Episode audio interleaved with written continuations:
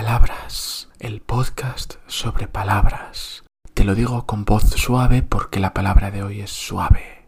Palabras.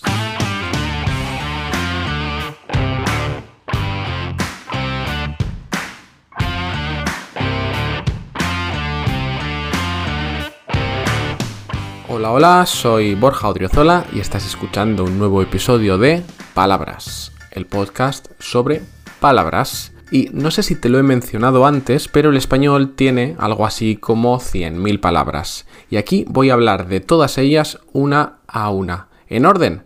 No, en el orden que tú decidas. Si quieres que hable de alguna palabra en particular, envíamela al enlace de la descripción de este episodio. Me la envías igual que ha hecho Roderick. Porra, un palabra muy raro. Terciopelo. El terciopelo. Gracias, Roderick.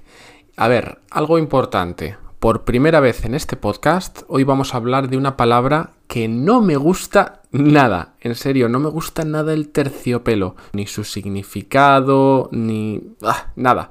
Pero voy a intentar que no se note mucho durante el episodio, porque a Roderick le gusta. Y a lo mejor a ti también.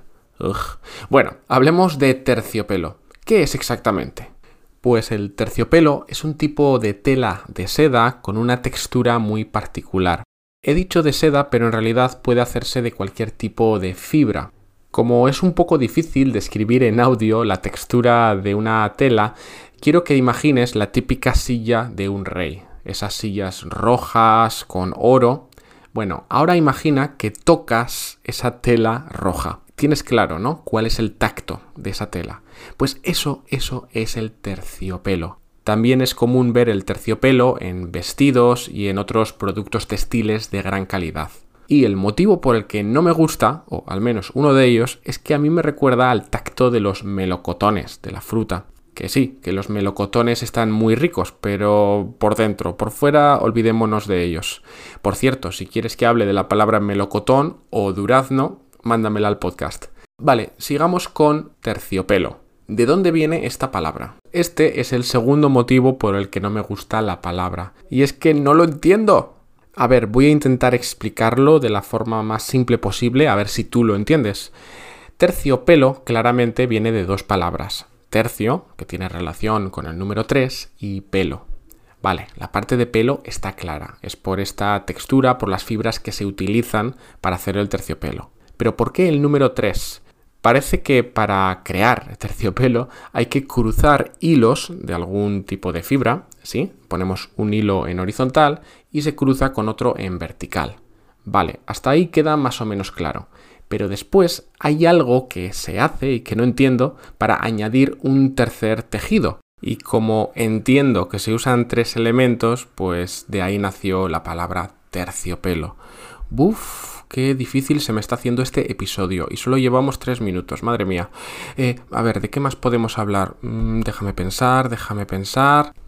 Ah, sí, de terciopelo viene el adjetivo aterciopelado, que utilizamos para describir objetos que tienen esa propiedad horrible, digo, suave del terciopelo.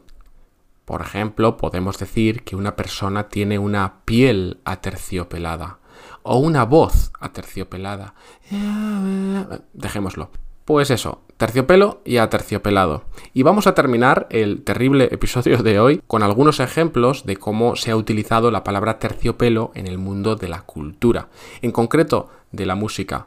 Vamos con tres canciones que llevan la palabra terciopelo en el título. Podrás escucharlas en la descripción de este episodio. Y a mí no me gusta ninguna de ellas porque, ya sabes, tiene la palabra terciopelo, pero igual a ti sí. Número uno, mi favorita de estas tres.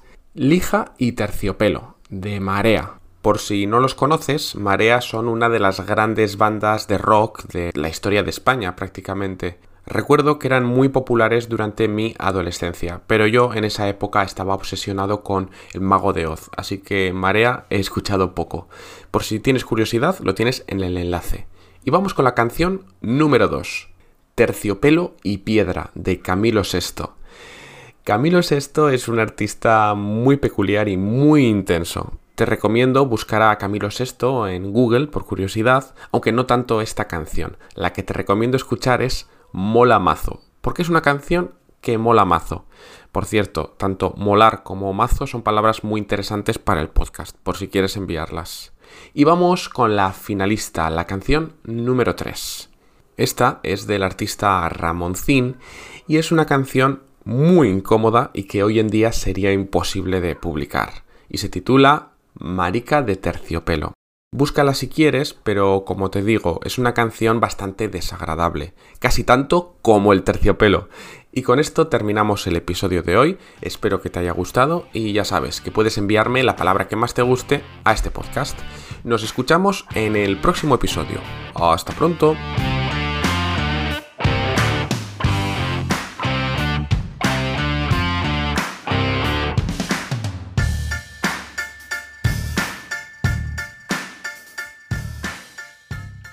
Venga, te doy una palabra extra.